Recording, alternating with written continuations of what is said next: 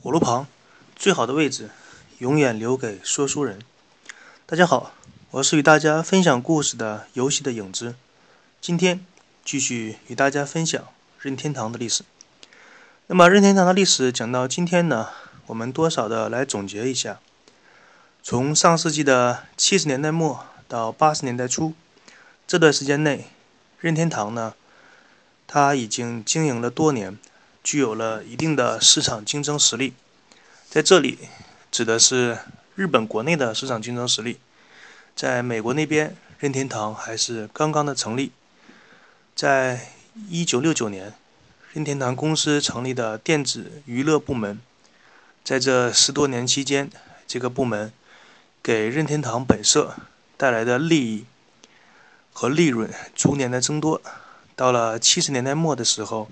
已经可以替代公司原来的主要业务，它的纸牌业务。也就是说，这个时候呢，任天堂的电子游戏这一块的业务，给公司带来的利润已经超过了任天堂刚刚成立时的支柱性产业，它的纸牌所带来的利润了。用现在比较流行的一句话说，这个公司已经可以转型了。这个时候的任天堂，它的内部分成两大部门。第一个部门呢是电子娱乐事业部，另一个部门呢是原来的玩具开发部，而电子娱乐游戏部门呢又分为四个子部门。它的第一个分部是电子娱乐部门最重要的部门，被称为第一部门，由资深的工程师横井军平亲自领军。专门负责软件的开发，包括程序人员在内，四十多个员工都是业界中的精英。电子游戏业内有一定的建树。如果用一个国家的军队来比喻的话，那么这个部门就像是特种部队一样的强悍。而第二部门的领导人是商村。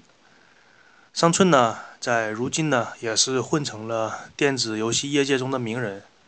这一个部门呢，主要的任务是设计街机的硬件。包括主机以及相关的所有硬件规格，凡是和硬件相关的都被划分为这个部门的任务。可以说，这个部门是硬件工程师的天堂。而第三组呢，是由任天堂内部和一些新招聘的计算机工程师组所组成。这个部门比较混乱，有点像今天的多国部队，哪个国家的军人都有一些。什么都会一点，但是什么都有又都都不精通，就是杂而乱吧。不像一些部门是专而精。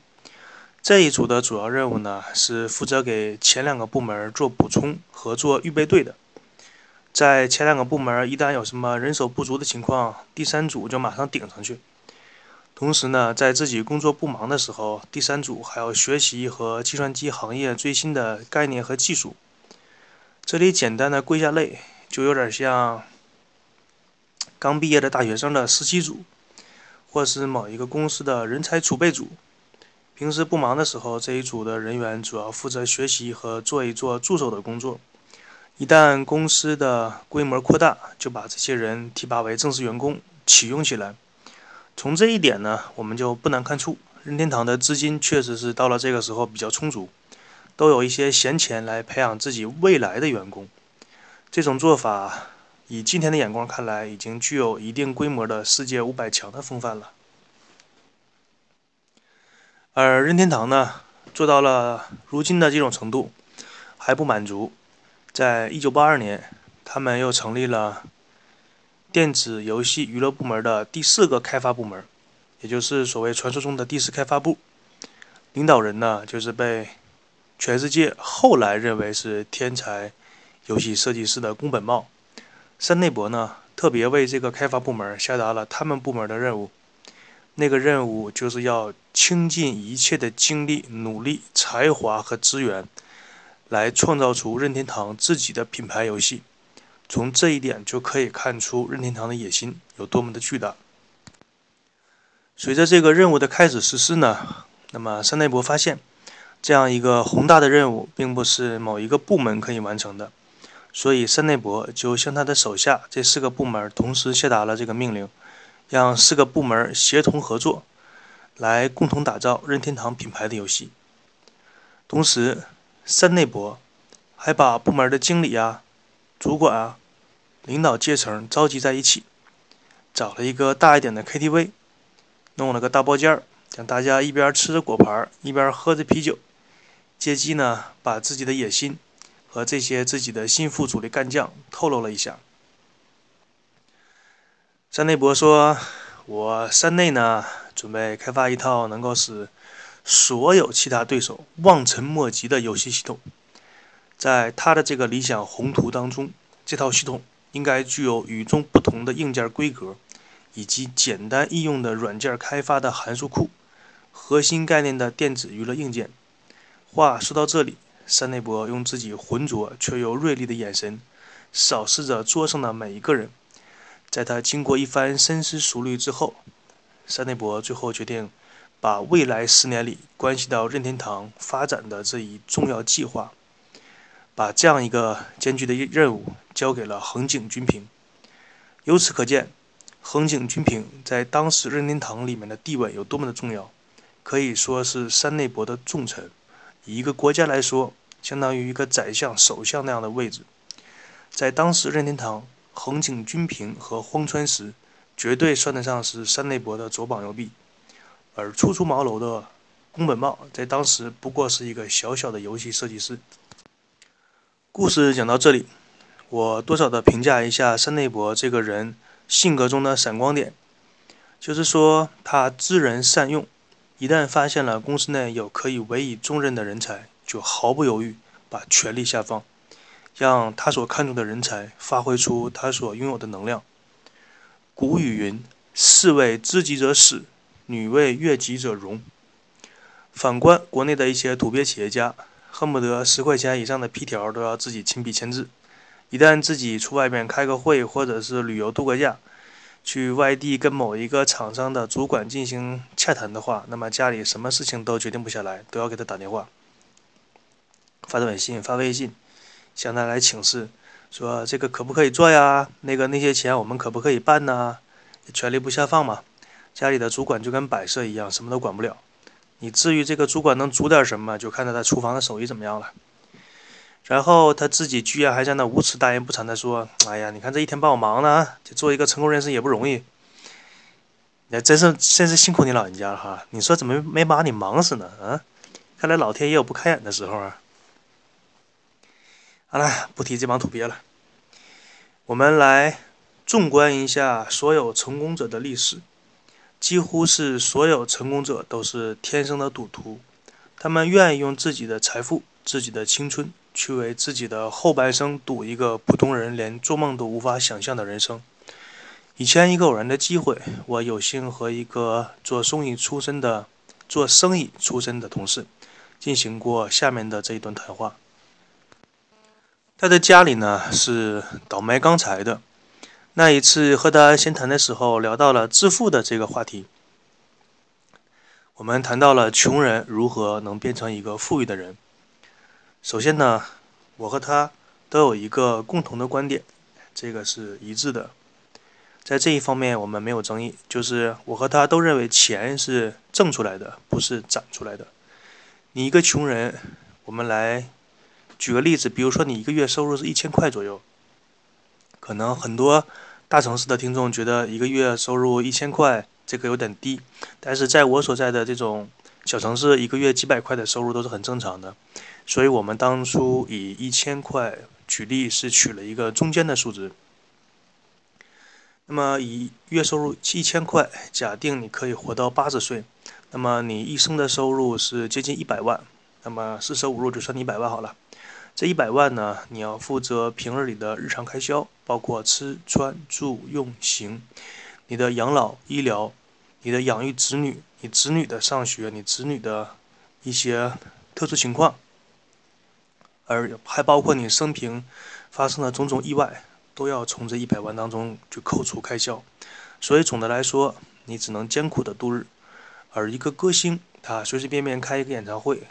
就会有几百万甚至上千万的收入，这两者之间几乎是没有可比性的。当时我就表示好奇，我说：“那一个穷人要如何才能变成富人呢？”然后对方的看法是：穷人变成富人，几乎是唯一的方法，那就是赌，用你所有的积蓄去抓住一个机会，豪赌一次。除此之外，穷人很难变成富人。于是我问他：“假如你现在是一个穷人，你想致富的话，你具体会怎么操作？”他的想法呢，可能在大多数人看来是极端的，但是不得不承认，这确实是一个创可以创造出一次机会的一个决定。他的具体操作如下：首先，把自己所住的房产抵押给银行，然后把抵押过的房产再进行二次抵押，抵押给黑社会，这样就能快速的把钱变现。这是你手中大约有几万到几十万不等。这个取决于你平时的积蓄，然后看到一次机会，全部投进去。如果成功，你的下半生衣食无忧；如果不成，用他的话说，大不了去建筑工地、住水泥管子里。我当时问他，如果一次机会在你看来有百分之多少的成功可能性，你会为之豪赌一次？事实上，我在询问他的时候，我当时的心理预期是这个可能性在百分之五十到七十之间，我个人就会赌一次。他的回答就更加夸张，他说是百分之三十，他就会赌一次。我当时的第一反应是这个风险实在太大了。他的回答也是到今天也我在回忆起来那句话也是很很值得人玩味的。他说：“你本身就穷，然后你还不敢赌一把。”那么你什么时候可以变富人呢？我想了想，说可能是一辈子都变不成吧。这一段对话呢，基本上就是当年我和那个人的全部对话。以我现在的经历和眼光，再次回忆起那段对话的时候呢，其实发现这中。这些对话到中间呢，还是存在着一些问题的。比如说，你一个穷人，你是没有那么多渠道可以让你知道那种让你豪赌一次的机会的。绝大多数的时候呢，是你准备好了本钱，连豪赌一次的机会都没有。也就是说，所谓的信息不对称，富人呢知道致富的机会和那种信息越来越多，穷人呢基本上连一条信息都无法知道。所以说。而且现在我们也处于一个信息泛滥的时代，百分之九十以上都是骗子发布的信息，很多在穷人看来是个机会的东西，基本上都是陷阱。而且大多数的穷人呢，他们是没有能力区别出哪一个是机会，哪一个是陷阱的。这个信息和能力上的不对称，也是杜绝了绝大多数穷人致富的根本原因。当然。今天呢，我把这段自己亲身的经历拿出来与大家分享，并不是鼓励大家把自己的房子卖掉去豪赌一次，而是说让大家知道一些成功者的心理。这些成功者他们是如何看待问题，如何去看待金钱，如何去看待机遇的。同时呢，我在这里也发布一个免责声明：如果你把自己的房子卖掉去投资什么项目，和我没有一毛钱关系哈。我只是为这个故事和大家分享一下，而你作为一个成年人吧，或者是未成年人，作为一个人来说，你要为你自己的行为负责。不要说别人跟你说过什么，你就马上去做，做完了之后成功了，然后你觉得是自己的能力；做完了之后不成功，你把它推到别人身上，这样做是不可以的。那么，我之所以在任天堂的历史当中给大家讲这个事情呢？是因为想和大家说，物以类聚，兽以群分，创造出了任天堂这样一个大公司的三代家族，基本上可以说是敢于赌博、敢于拼搏的一个家族。由于时间的关系呢，那么今天呢，只是把故事给大家讲到这里。我是与大家分享故事的游戏的影子。如果大家喜欢的话，请点击我名字右边那个红色的。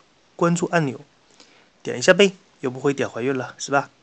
那么感谢你的点击，我们下周五的晚上六点再见。